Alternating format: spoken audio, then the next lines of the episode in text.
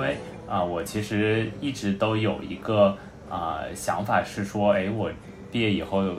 至少在呃毕业后的十年里，想去创造一个什么东西出来。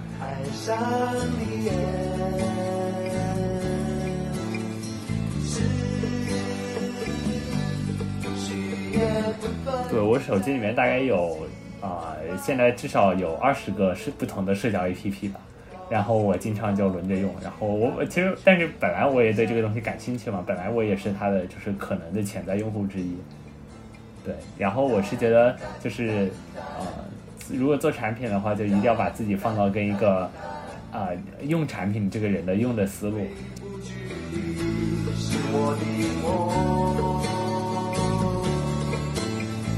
哒哒哒哒。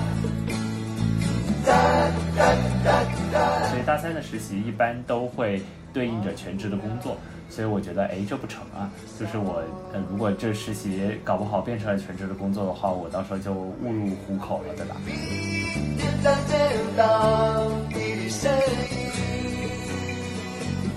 我无限期望地在等待。就是啊、设计一个恋爱的游戏，把一百对单身的男女配对起来，让大家去玩一，在深圳玩一个大型的这种恋爱游戏。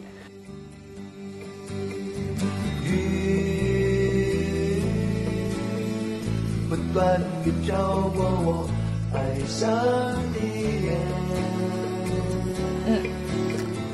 大家好，欢迎来到豆浆油条的第十一期。那今天呢是我们这个 Gap Year Series 的第二期哈，然后我请到了一个我特别好的大学朋友，啊、他叫戴高乐，然后让他来自我介绍一下吧。啊、大家好，我叫戴高乐，然后我现在是啊、也有大四，但是在 gap year 中，然后之前在快手做互联网的产品实习，现在又跑到腾讯来做产品的实习。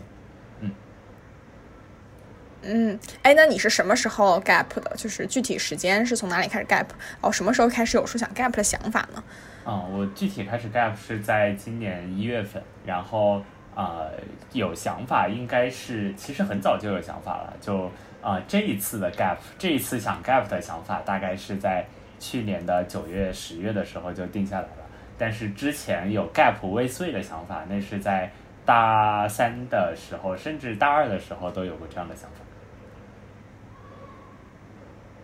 嗯，哎，那我就是关于你进 Gap 之前这几个过程有些问题哈，先从嗯最开始开始问。那你想想回想起来，就是说，呃，你这几次 Gap 它大概都是就是你就是有都是什么样的原因吧，会让你呃想说我考虑这个 choice，考虑这个 option？嗯，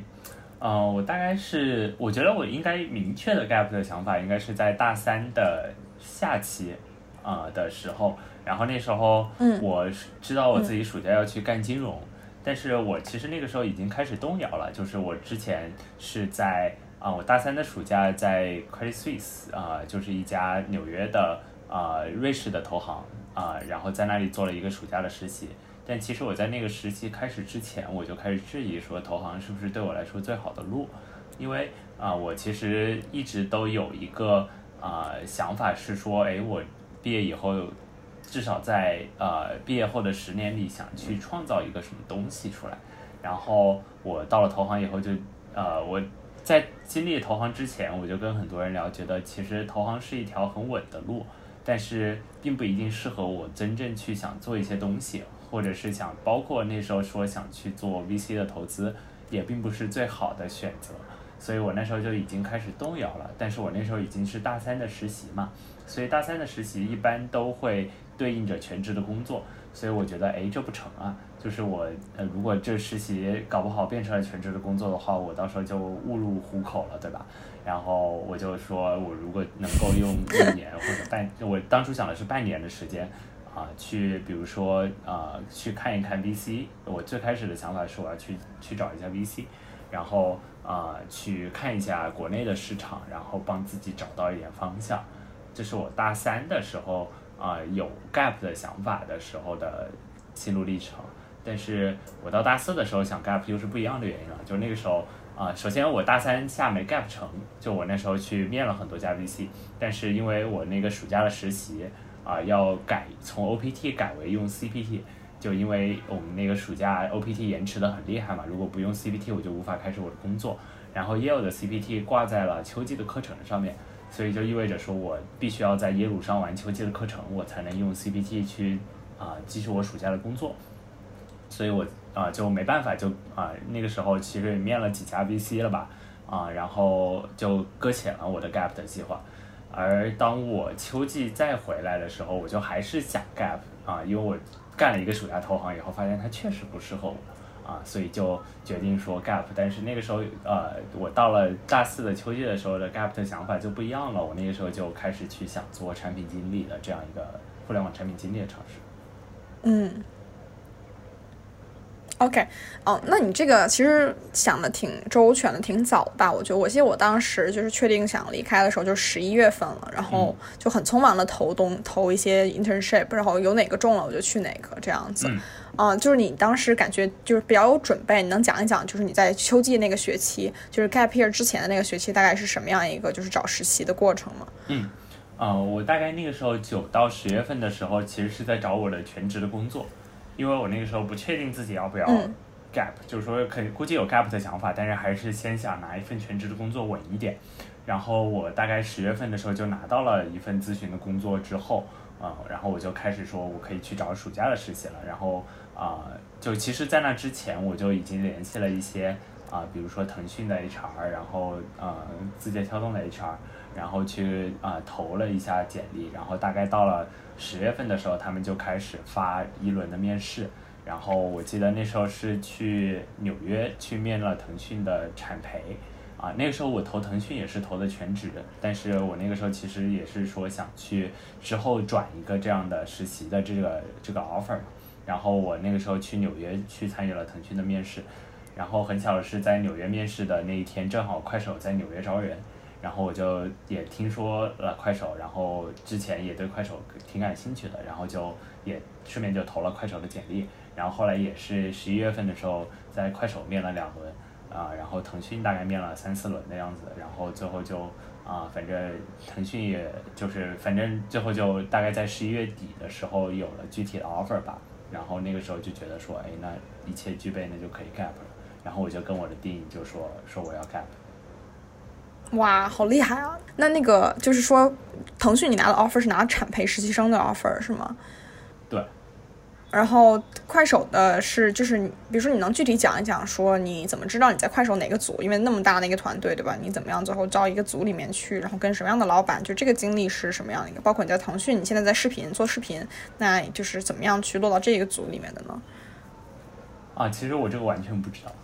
就我在面快手的时候，嗯我都不知道快手有哪些组，然后有些什么组织架构。但是我就知道我那个面试的人跟我说，说我们这个部门很核心。我就想，哎，很核心的部门应该不差。然后后来知道，就是其实我们我最后待的那个部门是啊、快手负责整个呃消费，就是视频的播放，然后以及它的这种推荐排列的这样一个组，所以它其实是一个最终的一个呃所有业务的收口啊，所以确实挺核心的。但我那时候也不知道具体是什么岗位，对，所以我觉得就呃去腾讯也是也是比较懵逼吧，就我也不知道每个大概是干什么，只是知道具体的产品。但是我之前一直是对国内的视频领域挺感兴趣的，所以我选的两个产品都是啊这种短视频或者长视频类的产品。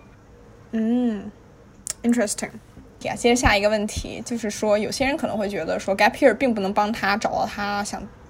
answer 的这个 question。那你会怎么觉得？就是你觉得目前到现在为止这段经历是不是有帮助你想清楚说自己，啊、这条路是不是合适自己的呢？嗯，我觉得这个问题说你要 answer 什么样的 question 啊？就是这个 question 是说我要明白我的人生的意义，那显然是不可能的啊。这个当然这个问题也没有人能想清啊。我觉得呃，gap year 对于说自己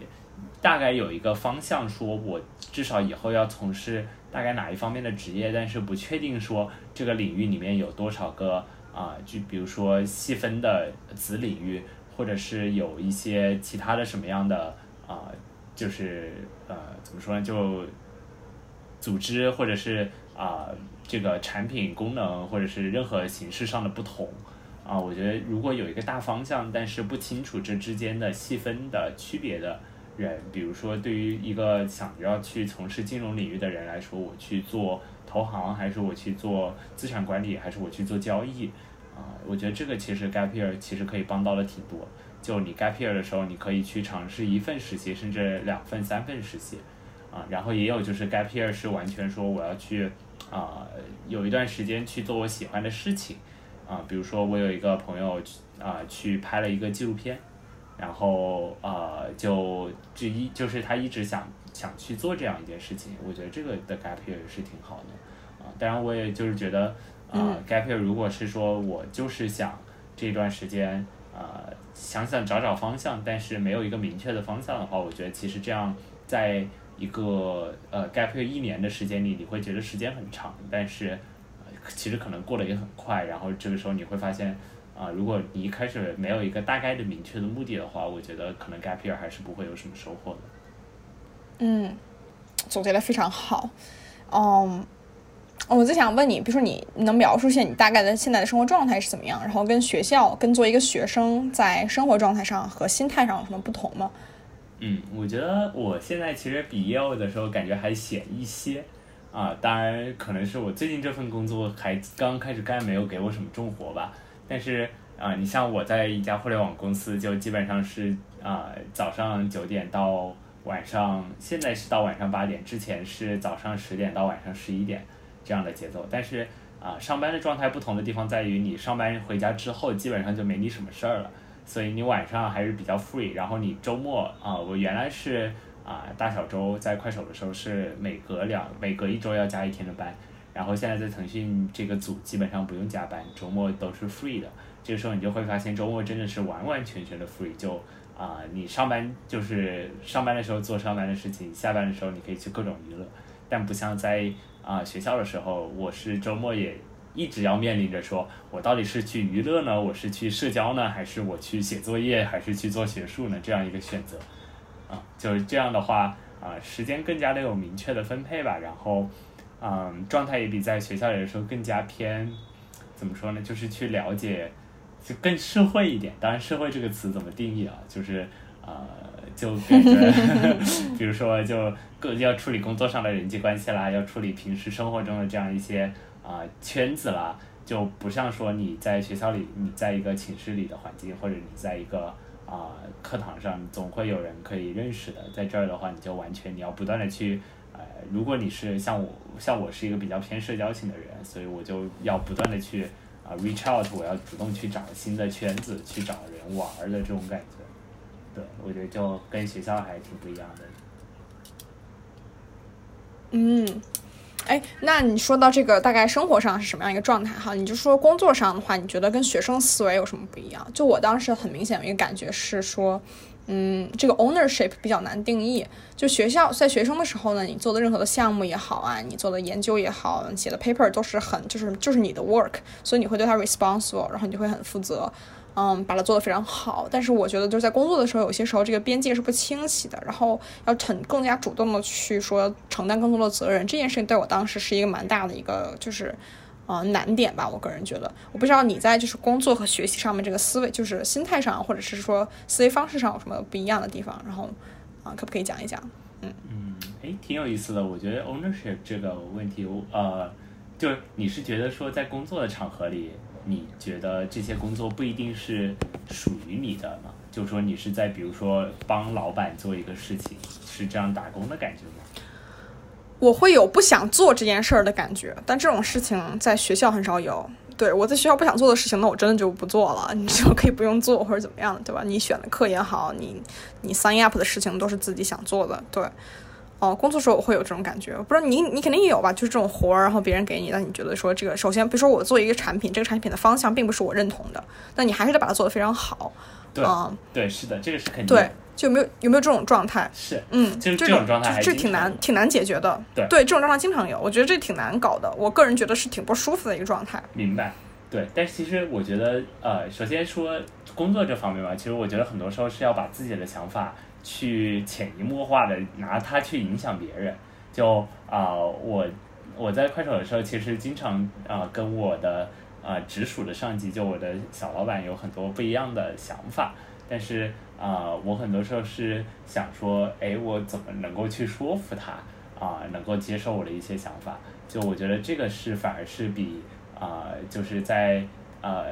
就是就是你去单纯的给老板打工，然后老板不愿意就是听你的意见，就是你其实是要去找说怎么跟啊老板沟通的方式。然后另一种就是，其实，在职场关系里面，很多时候借东风。就啊，我们就在快手很有意思的是，就是因为呃，在一家比较成熟的公司里，层级可能很多嘛，然后大家都有不一样的想法。这时候，如果你不能获得你的直属上级的支持的话，你可以获得你上级的上级的支持。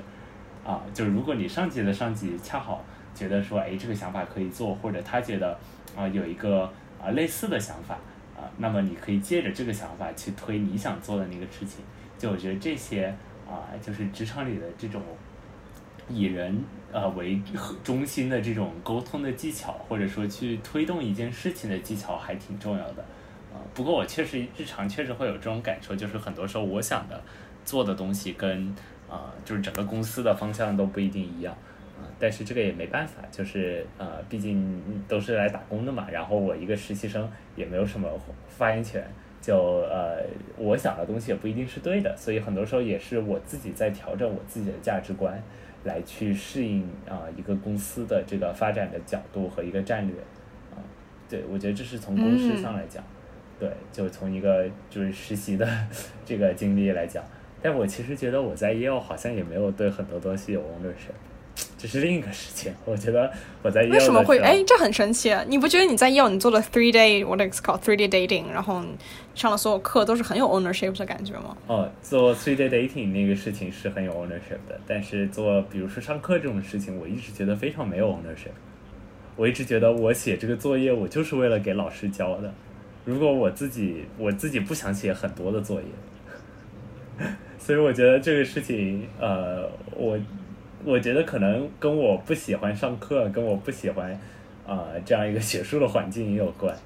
就我就并不觉得我在上，即使是一门我比较喜欢的课，它的作业我都是不一定喜欢。嗯，interesting。我觉得我可能我可能更加看重这个东西的实际的影响。就是我一直不是那种说啊我要做一件事情，我觉得你会更像那种我做一个事情，我是。啊，包括一个做研究的心态嘛，就是说我做一个事情，我很可能是啊为我自己做，或者我去看见了这个呃世界更多的东西，我学到了新的知识，我会觉得很开心。但我觉得我我个人一直是那种我一定要做这个东西，让其他人用，然后来让其他人证明我这个东西的价值。所以我就觉得说，像作业这种东西，我只要把它做对了，或者一篇论一篇文章，我只要能够找到说。啊，就是老师喜欢，或者是我的 TA 喜欢，可能就好了。但是啊，比如说做一个互联网产品，你是真的要说我这个功能，我这样一个按钮做上去以后，啊，大家都能喜欢用，大家都来开始用这个功能，然后这会让我有一种更大的满足感和成就感。就是我觉得可能说我在作业里啊，因为我觉得我可能对 ownership 的要求是这个东西一定要有影响力。嗯，明白，有意思。嗯，我觉得这个还挺挺神奇的，就是我们两个的，就是对 ownership 的思，就是思考的方向还挺不一样的，就可能每个人定义的 ownership 都不太一样。就是我觉得我也特别希望别人用，嗯嗯，但是比如说就是举几个具体例子，别人用到这个用不用这个 button，我也会很开心。但我有时候会觉得，就是我在做这个 button 的时候，我觉得这反而会让用户 go away，就是它会降低用户体验。但你还得做它，这种情况呢？嗯，这个可以啊，就是你你。嗯，对，但是但是你具体比如说上线了这个 button 以后，大家是不是这样的呢？那如果大家都发现很喜欢用，那是不是就推翻你原来的猜想？那你就要重新去建立一个不同的 model 啊？那如果大家确实不喜欢用的话，那你就可以拿着这个数据跟你的老板说，你看大家都不喜欢用 啊，对吧？就是你当初啊，当然不能说的那么直接了，就你当初怎么不能听我的呢？晓得，嗯，哎，那你再讲讲你的这个。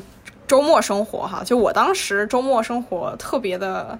怎么讲呢？就不像，就我天生可能不是一个那么 social 的人，然后我就，所以说我 pick up 一些 hobby，嗯，啊，对，对，就是比如说我小时候练过这个 figure skating，然后重新捡起来了，然后非常非常快乐，就重新捡回了童年的快乐的感觉啊、包括就是周末的时候会经常呃跟组织同学一起去活动，就是只是同事们啊，同事们之间有时候会有一些团建啊之类的这种活动。嗯，嗯，但你的你现在怎么样安排你的这个宝贵的周末时间呢？我其实呃在北京的时候啊、呃去认识了很多新的朋友吧，就包括做互联网圈子的。就我确实是一个通过什么渠道认识的呢？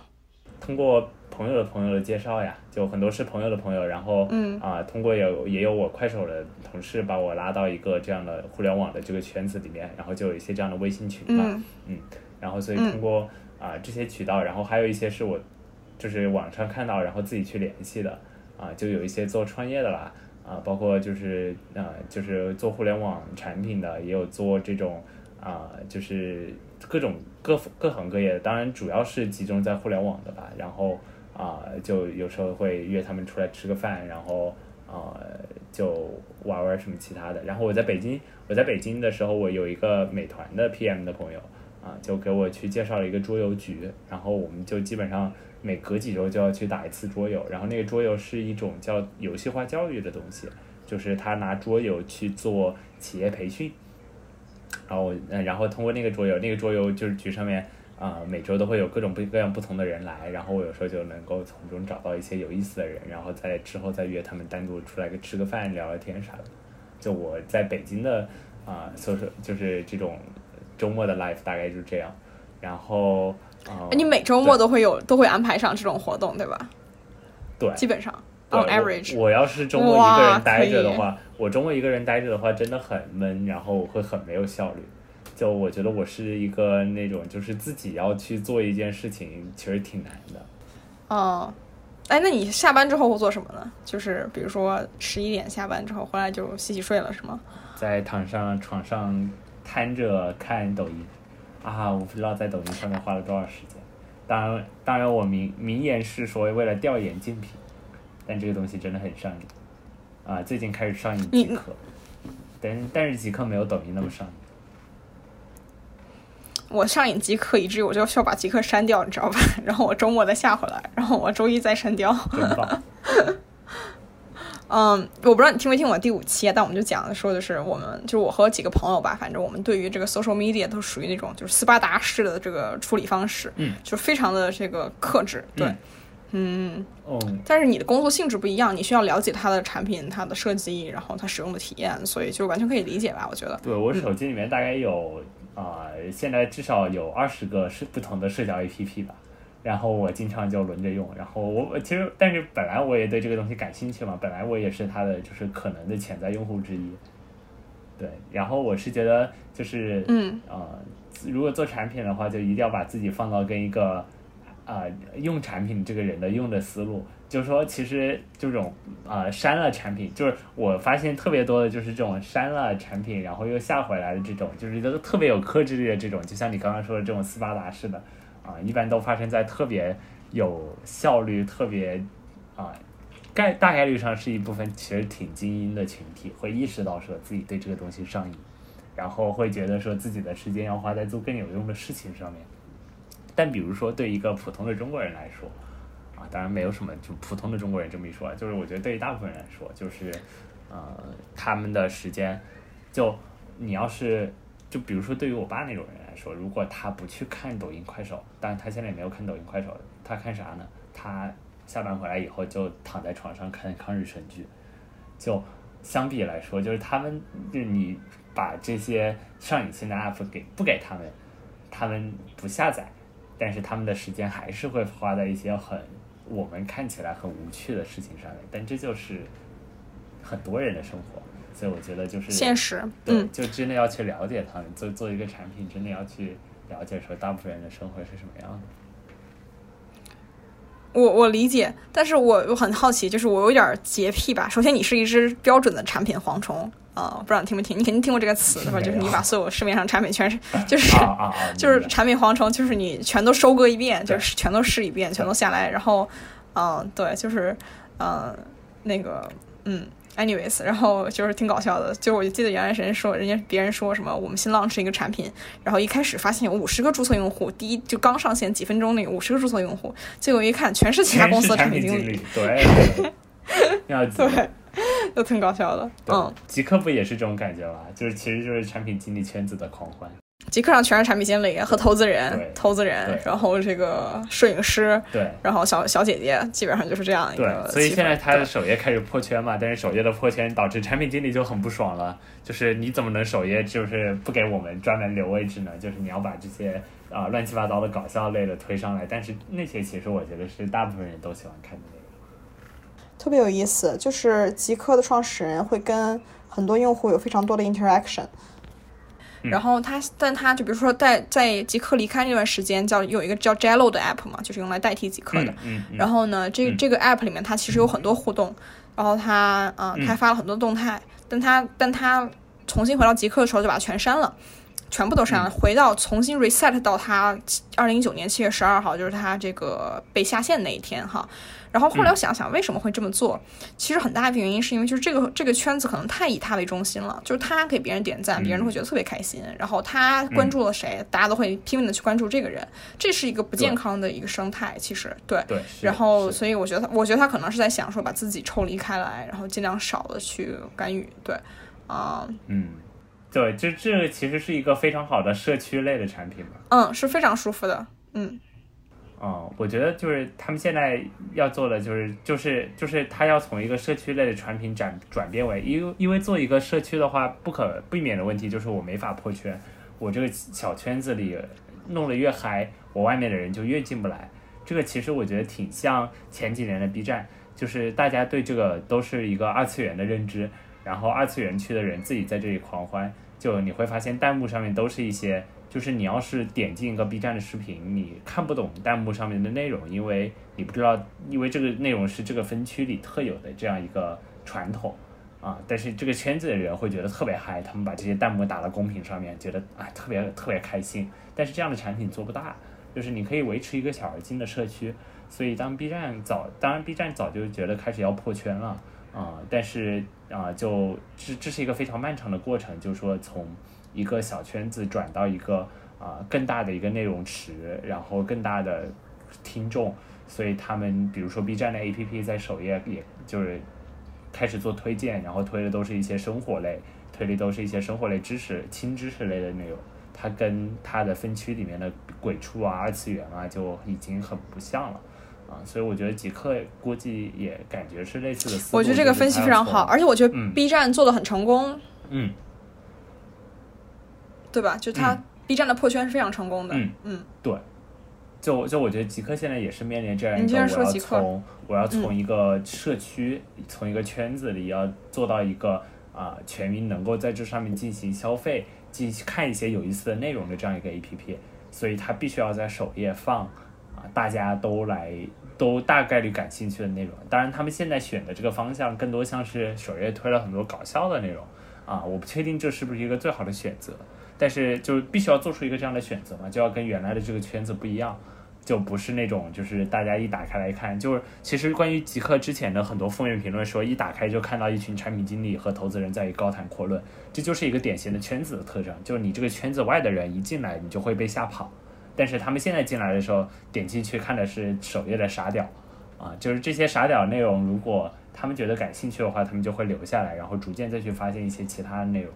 啊，就我觉得这是，啊，感觉就是 B 站破圈和极客的破圈都在做的很相似的事情。就当你开始做推荐的时候，就代表着你要向着一个更广、更更为啊，就是，就是其实其实就既保留原来的分区，然后你又能够 reach 到一个 broader audience 的这种啊产品形态。OK，那就行。然后，哎，我觉得你这个说的观点非常有意思哈，就是说极客其实你这么想了，他的确想他想增长用户，这是肯定的。但我有一个问题，就是说你不你觉得说这两个一定是就是用户气氛或者社区气氛一定和它的商业化和它的这个扩张是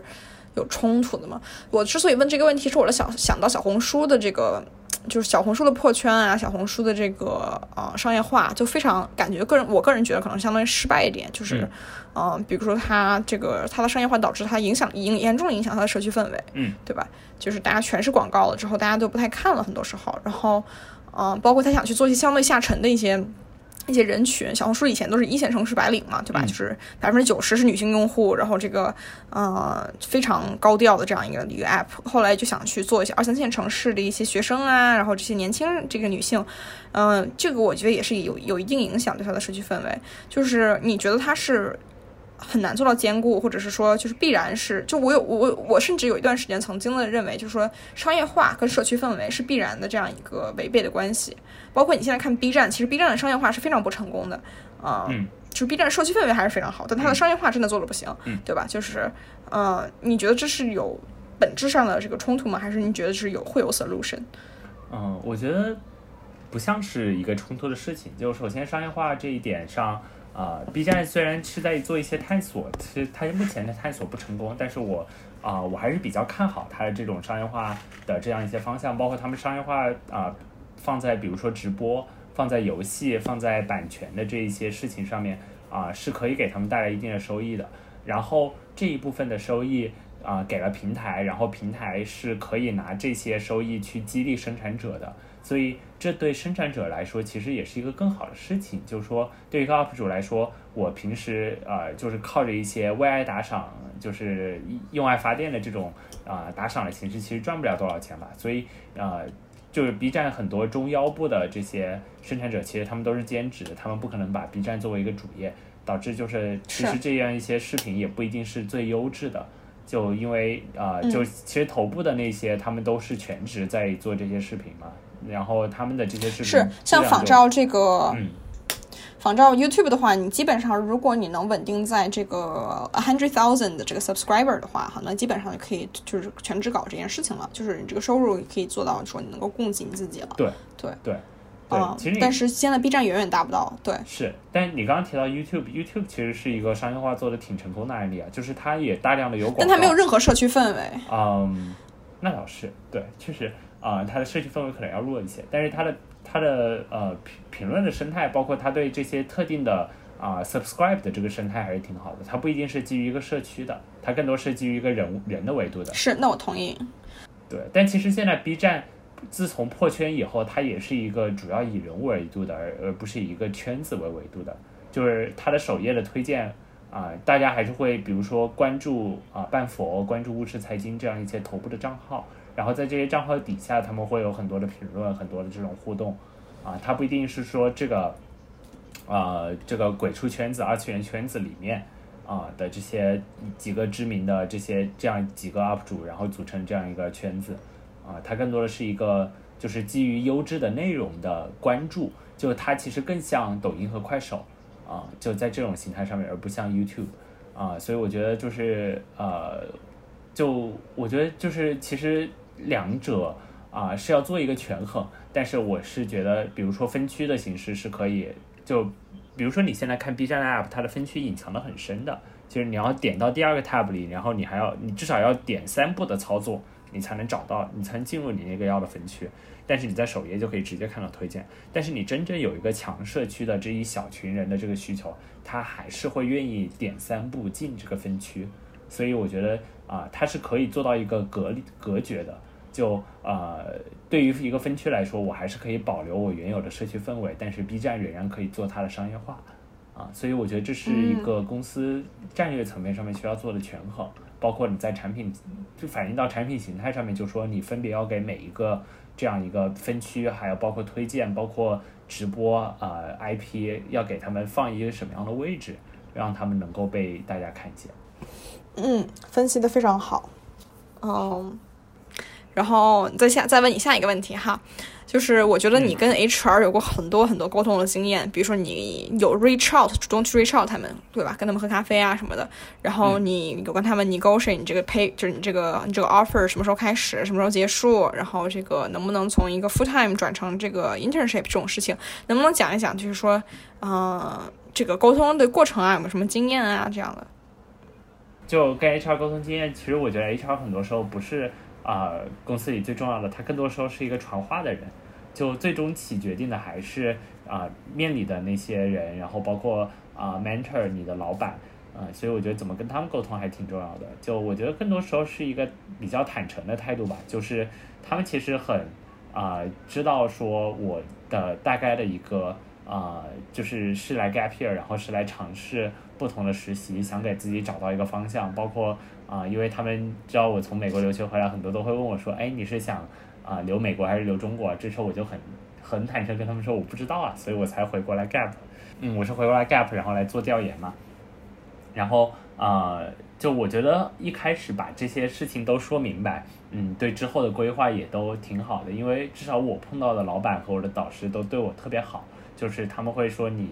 可以，我们我们这里可以什么给你帮到你的资源，然后呃，你在这里可以做一些什么样的事，就我帮他们就是去啊、作为一个员工去做做事情嘛，但是他们也是啊、会给我这样一些指导，所以啊、包括我呃就是开始说要从这个全职转实习，我也是啊、就是一方面是跟 HR 沟通，另一方面也是跟我当时面试的人沟通，说啊、这是我的大概一个计划，我为什么要去 Gap，然后我我之后还是会会考虑全职的工作，但是我想先啊、了解一下。呃，就是比如说国内互联网的工作跟我想的是不是一样的？因为我之前也没有干过互联网产品的工作，啊、他们都表示很理解，所以我觉得一开始就把这些呃 expectation，把呃你想要什么，然后你能给他们带来什么说清楚，啊、这样之后的沟通就还挺顺畅的。嗯，非常好。嗯，你有主动去 reach out 的一些人，去找通过他们去找 internship 这种经历，对吧？就能讲一讲，嗯比如说你是怎么样在啊、找到这些人，然后用什么方式去跟他们说，哎，试探有没有机会啊，或者之类的。嗯嗯嗯嗯，我觉得国内的其实很多就是这个圈子里的人，大概率都是互相认识的，比如说互联网产品圈，比如说 VC 圈，然后啊、就我一般能够找到这样一些公司里的几个人啊、我就可以去要一个内推，或者说要一个核心岗位的，就是要一个我感兴趣的岗位的人的这个大概的联系，然后如果能找到的话，我就直接会 reach out 啊、如果不能的话，我就直接投简历就好了。啊，其实国内国内上其实我觉得啊、至少投投简历还是会啊、大概率会被捞啊、不像其实像美国的投行，你是必须要去一个一个打 networking call，就你一定要跟他们建立，就是他们要记得你的名字，他们才会把你从简历里面捞出来。但是国内的话啊、至少啊至少学校的这张招牌啊，就是 Yale 的这个招牌还是挺好用的。对，就我相信你也发现了这一点。对，就是确实有可能有这方面的 advantage。然后国，但是国内的话，就是即使你没有内推，你没有这些啊、认识的人，你大概率也是有可能被捞起来的。对，但是我之前在啊、申请 consulting，包括啊、IBD 的时候，都会去打很多 networking call，就找校友啦，或者是找这些 LinkedIn 上面，甚至都不是校友，就是说，诶，我看到你之前在这里干过，或者是我看到你这段经历，觉得挺感兴趣的，啊、然后啊、LinkedIn 上面就这样 cold message 别人，然后一般十个里面会有一个能够回复我的，然后我就会跟他打一个三十分钟的 call，然后他要是觉得你聊的还可以，或者你真的是对这个东西感兴趣的话，他一般会帮你写个，就是写个 referral 或者内推到相应的 HR 那里去。嗯，我觉得你这个说的非常对。就是我觉得，如果说你在美国参加过任何的 networking events 的话，可能大概也有个小小小的概念吧，心中。我们下一个问题想问问你说，你这次回国有没有什么说对国内的新发现？就比如说我当时是去了这个一些地级市，比如说在这个江苏旁边有一个天水市，然后这个当包括也回老家呀什么的，然后就看到说，哎，国内小县城的人的生活状态是什么样子，然后他跟比如说长期在白国贸工作的一些白领的生活又是多么多么不一样啊！就想问问你说有没有什么对国内这个环境的新发现？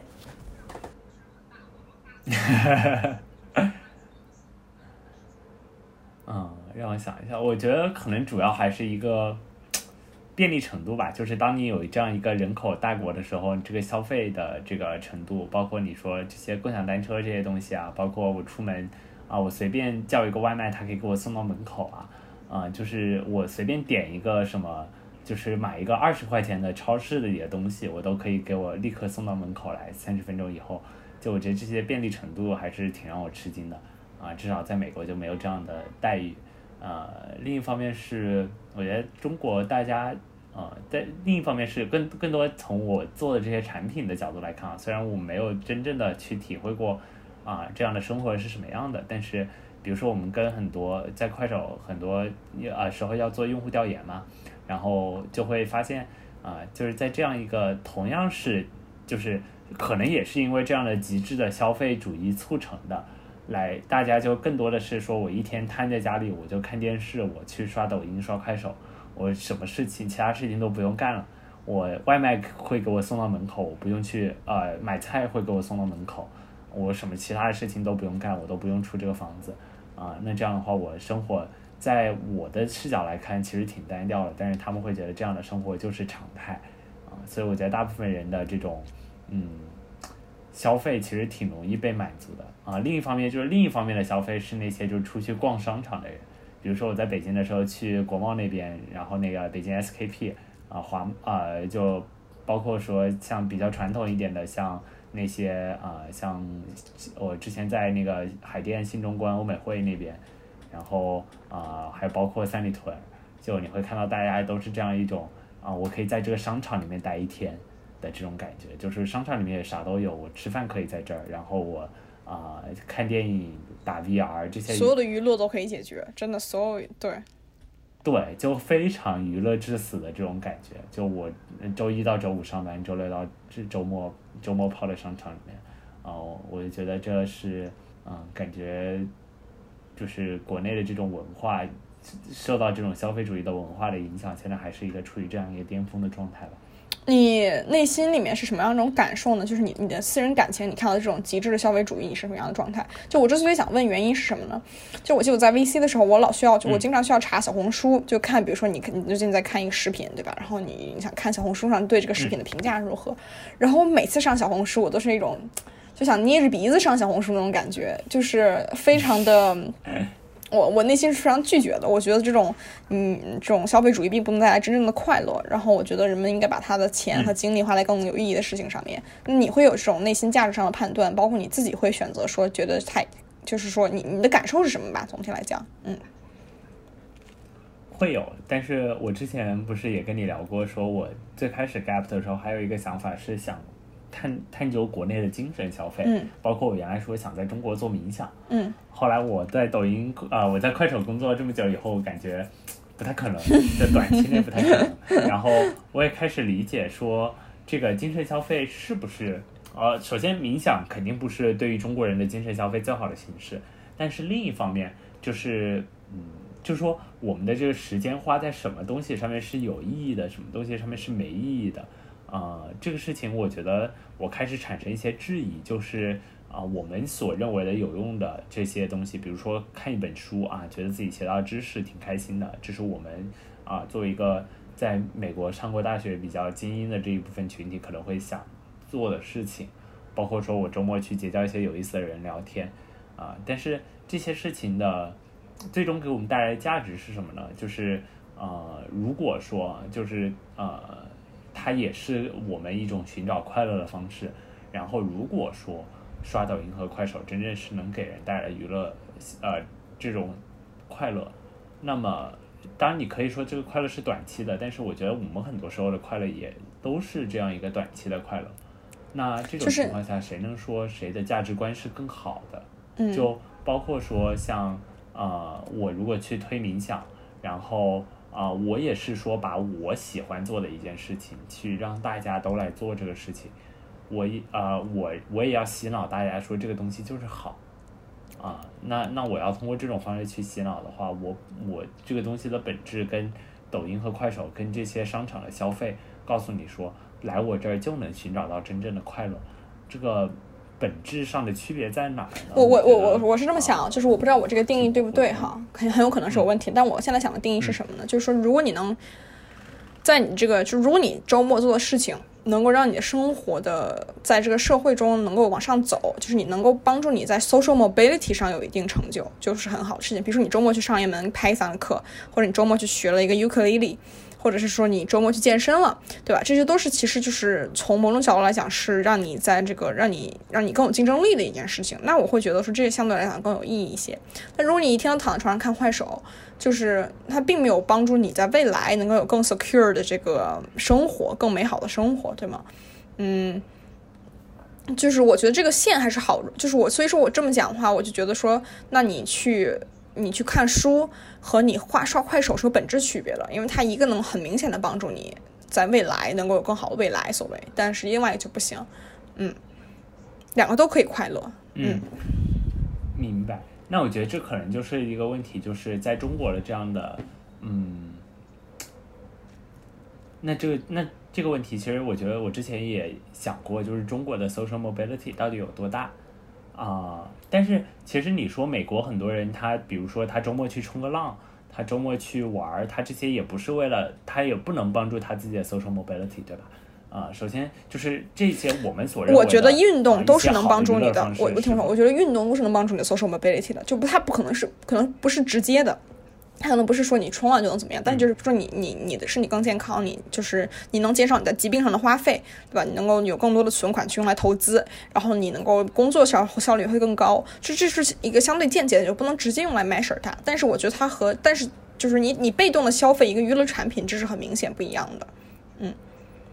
就比如说，你说周末美国人去周末美国人去 hiking，你说他有什么直接的这个 social mobility 的价值吗？可能没有，但是他会强身健体，所谓对吧？然后这个，嗯，这在我看来就是是可以理解，它是这个正向的一个一个行为。嗯，哎，但比如说你像我原来经常在啊中美洲旅游的时候碰到那些啊，就是特别是欧洲特别多来旅游来 hiking 来去这些地方享受的人。他们很可能就工作了两年以后，然后花一年的时间在这些东西上面，然后这一年其实对他的 social mobility 没有任何的帮助，反而是减少，对吧？但是其实因为欧洲他们比的工作稳定嘛，然后他们也不那么追求往上升的这种感觉，所以他们就会花这些时间来享受旅游的这种快乐。那这个这个东西，你觉得它还是促进他的 social mobility 的吗？我觉得很有可能不是，但是他们，但是你要知道，就是他们的物质水平达到了一个状态，就是说什么呢？就是他们，我觉得可以了，就是，嗯，你这个问题非常好，就说人什么时候应该对自己满足，对吧？就是你应该允不允许别人对自己满足，对吗？哦，嗯，但我觉得回到中国这个问题来说，我觉得很多人是觉得说，啊，首先我对于。现在四五十岁的人来说，他们已经没有什么上升的空间了。就是在一个稳定的国企干一份稳定的工作的时候，那我就大概率是会啊把时间花在这样一些娱乐消费的趋势上面。我也有一些钱，对吧？我这些钱啊，除了就是养家啊，然后那就只能去买东西了，对吧？啊，这是对于四五十岁来说，对二三十岁的人来说，啊，很多时候他也是就是。perform 一个打工的这样一个职位，尽管我可以通过打工这样上升，但是我不一定说我周末要去学一个技能了。我只要在这个公司把我这个事情干好，我三到五年以后我自然可以升一级，啊，或者是去啊，就是有一有一个更好的，有有有更多的钱。那这个时候我这个钱花在哪儿呢？那我不是还是花在这样一些娱乐？消费的这些产品上，就是我觉得四五十岁的这个我就不太同意。就是比如说，我觉得老就是如果你在中年就快快要快快要退休这个状态，那你更应该花在就是比如做一些运动啊，培养一些 hobby 上面。因为你退休生活就是很多退休老年人会很抑郁的，你知道吗？他觉得这个社会觉得他没有用了，然后他就是突然有大把的时间不知道该干些什么，然后。嗯，我觉得这时候，比如说你，你并没有一个，你并没有建立起，因为你在工作的时候吧，或者是你孩子还在上学的时候，你都会有自己的圈子。比如说你家长，就是你作为一个家长，你有家长的圈子；你在公司，你有公司的这个圈子。但你退休的时候，你突然发现你这些圈子都不在了，然后你这时候你就需要建立自己的圈子。那其实这个在转变这个时间点是一个非常好的时间，但就应该去做更有意义的事情。但是我觉得，如果说你每天花刷抖音的话，哈，就会剥离了这个，呃。这个状态。我想说的其实更多的就是说，的确像你说的，就是说你你可以作为一个娱乐，你可以对生活很满足，你可以就把它当成你消遣的一部分。但是呢，我觉得国内完全听不到就是说 against 它的任何声音。就我从来没有听的人说说就是告诉大家，就是告诉 public the general public 说这件事情其实是对你不好的，嗯。而且我就是觉得他对他，比如说你说就是你你作为一个小员工对吧？然后你如果工作上很努力，你周末就刷抖音的话，你其实也可以升职，这我同意。但是他这个跟你周末去做一个也能让你同样快乐的事情，对吧？你比如说你去滑雪或者你去爬山，这我觉得跟抖音的快乐是相当的，甚至很多时候甚至更强，甚至更强烈。但是他们并没有，就是因为但但是。但但我觉得大家没有这样的心智啊，说要去滑雪、要去爬山这些东西，包括你说像啊，像我现在在深圳这么热，对这么热的天，谁愿意到户外去走啊？那我更大概率是留在这种有是我知道，但是我的意思就是说，这个是人类的天性。不是，但是我觉得这个，嗯，不，人类的天性是寻找 pain 的，就人类的天性是有一部分是寻找痛苦的，人类的天性并不是极乐，就是 hedonist，对，就是有 psychology study，我前两天刚看了这个事儿。就是我可以把那个 talk 发给你，就是人类有一部分 nature 就是寻找 pain，啊，而不是说这个他人人 by no means are hedonists，嗯，OK，嗯，然后我会觉得说什么呢？说，我会觉得说，就比如说你这个，嗯，刚说到哪儿了？我觉得就是说这个大，就是因为商业的引导太强烈了，以至于这些人完全没有机会去考虑，啊，其他的选择。就是我，我觉得他的太强烈了，没有任何的反对他的声音，这个我就觉得不太好。我不，我不，当然了，就是商业的本质就是非常非常 aggressive，然后非常利己的，非常这个 profit driven 的，嗯嗯。不过你最近也能看到很多年轻人，他周末会选择去健身啊，去跳个操啊，或者去学个什么东西，也能见到，也不是完全没有。对，anyways，你接着说。对，我觉得那样当然有，但是比如说。你那样的东西能够维持多久，对吧？就比如说我一个周末的时间，首先从时间上来看，我去一个健身房，我大概率就我去健身房，我去练一个小时，我在家游一个小时泳啊，或者是我跳一个小时的操，总共也就两个小时，对吧？我平时刷抖音，我可以刷多久？我可以刷一个下午。对，就就我觉得这是首先时间安排上面啊，这种大段的空余的时间没事干的这种情况是很多人都有的。然后你这大热天的，你去哪儿呢？对吧？那就只能去商场逛一天，或者你在躺在床上看这些视频看一天了。啊，我觉得这是一个方面吧。另一个方面是说，你比如说滑雪、健身这些习惯，对于最开始没有的人来说，啊，这个东西不一定能给他们带来快乐。包括健身，我觉得是你要长期坚持，它才能开始给你带来快乐的事情。啊，比如说滑雪这种事情，就是你滑熟了，你肯定觉得，哎，这个事情能给你带来快乐。啊！但是你一开始滑的时候，就是啊，大家就觉得你去试一试哦，试一试以后你也没有觉得自己掌握了，那么这个大概率你就不会去继续做这件事情，对吧？是，的确是，这我同意。就是他，我我会我会更我个人会比较 against 这种 consumer culture，但是嗯，我我听了你的，我觉得你说的挺有道理的，嗯。我觉得，对，我觉得这个这些事情都很难说得清，到底是一个社会促成的。一种文化，还是说本来人们就选择了这种文化，然后社会继续往上面去加剧了这种文化，嗯，包括说这样的文化对于一个，其实我觉得啊，就是从一个国家治理的角度来说，你不觉得这是一个无脑的是个很好的很好的状态？对，大家都傻比较好，对，对，不然大家全部都上街示威了，嗯，对啊，是的，这我非常同意，就是保保定民安，对吧？然后这个是比什么都强，嗯对。嗯，好，接着下说下一个事儿哈，回到回到主线上。嗯，我很好奇，就是嗯，就说这个，你觉得你跟你的同事比哈，你会觉得你比他们有什么不同吗？首先就是你，比如说你，我觉得当时我跟你说，我觉得当时我就觉得我有一点隔阂，就说你对于跟一个完全没有出过国的人，然后完全不了解美国市场的人。嗯，就觉得挺大隔阂的，但他们同时觉得你有问题，你知道？他觉得说你怎么能不关心买房这种事情呢？对吧？就他会觉得你怎么就是，嗯，就你你对他来讲也是一个奇葩，反正就是我我会觉得有这种肯定是有 culture shock 的哈。然后呢，嗯，还有就是说，我想问你，就是你是一个耶鲁学子对吧？在国内很多时候就是我们被当做神一样的存在，那你觉得你是不是比他们真正意义上能干，或者是你觉得能力是高于他们的？嗯嗯。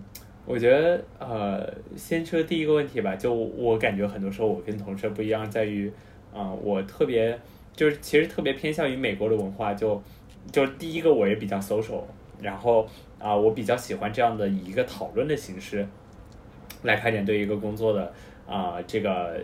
比如说我们要做一个新的功能，那我觉得肯定是大家要一起来讨论这个功能值不值得做，然后包括怎么做，对吧？但是在国内很多时候你就做就完了，就是老板说要做这个功能，然后我按大概的这样一一个意思，然后按一个人的方向去推，然后完成老板的事情就觉就觉得可以了，啊，就它更多是一个自上而下的管理。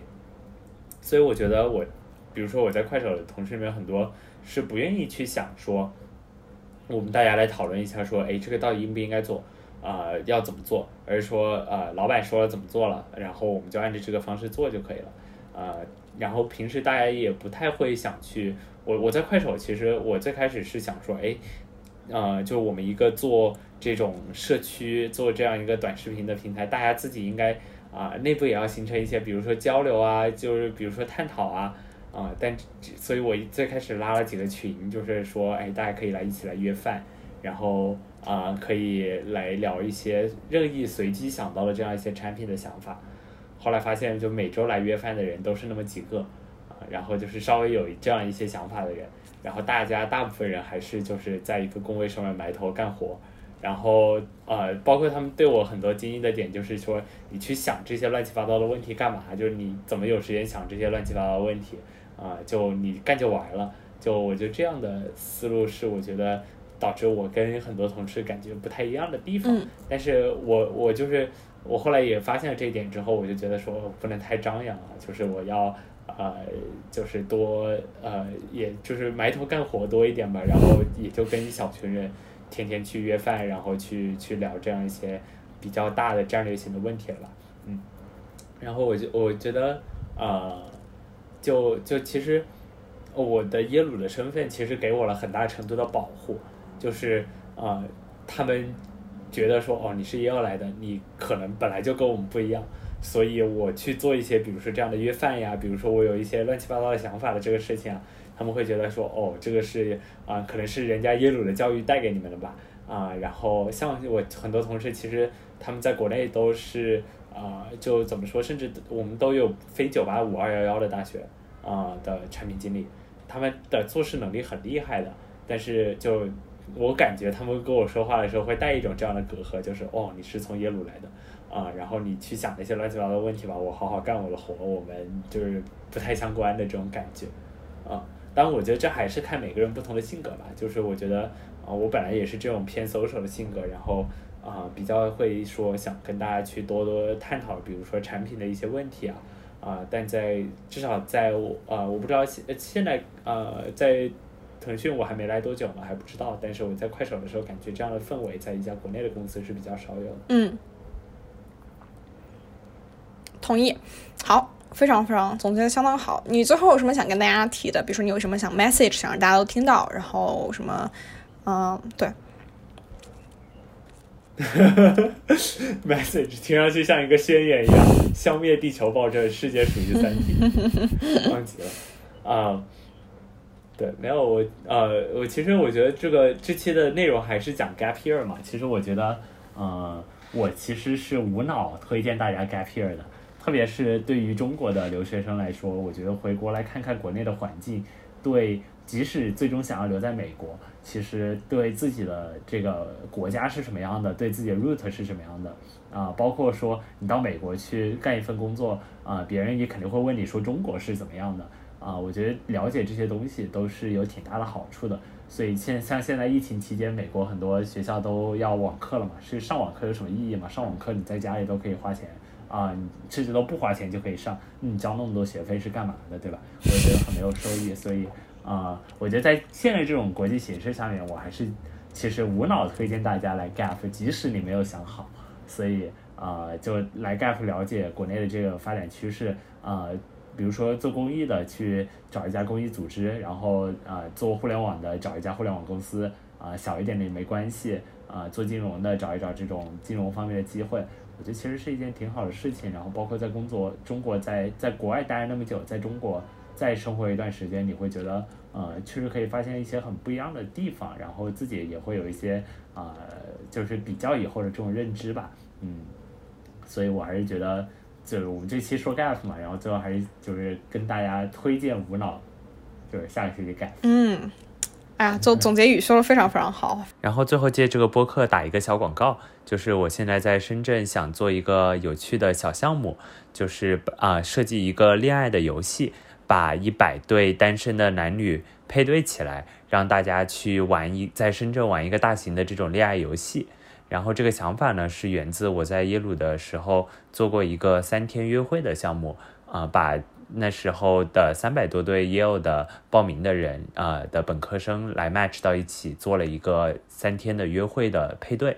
然后啊、我这次是想也是在 gap year，然后想看这个想法在国内可以得到什么样的发展啊，甚至说这个恋爱的游戏可以怎么样的设计。所以如果有对做这个运营以及对比如说匹配算法感兴趣的同学呢，也欢迎联系我。啊、具体的方式可以是啊、联系我的邮箱或者是我的微信啊、然后可以来一起参与策划啊、甚至是在深圳当地来运营这个事情啊、如果有好玩的啊、想法，也可以告诉我，感兴趣的小伙伴啊、可以直接来找我聊聊。嗯，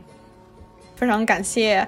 啊、好朋友戴高乐，然后愿意来我们这个小播客做一期嘉宾哈。然后，如果大家以后想要 reach out to 他感，谢你们的邀请。如果大家以后想 reach out to 他，跟小哥哥一起约饭啊什么的话呢，那我他的邮箱我们也会放在这个 show notes 里面，然后大家可以给他写邮件，他一定会回复的，对吧？好，好，那这一期就到这样，嗯，感谢大家，拜拜。OK。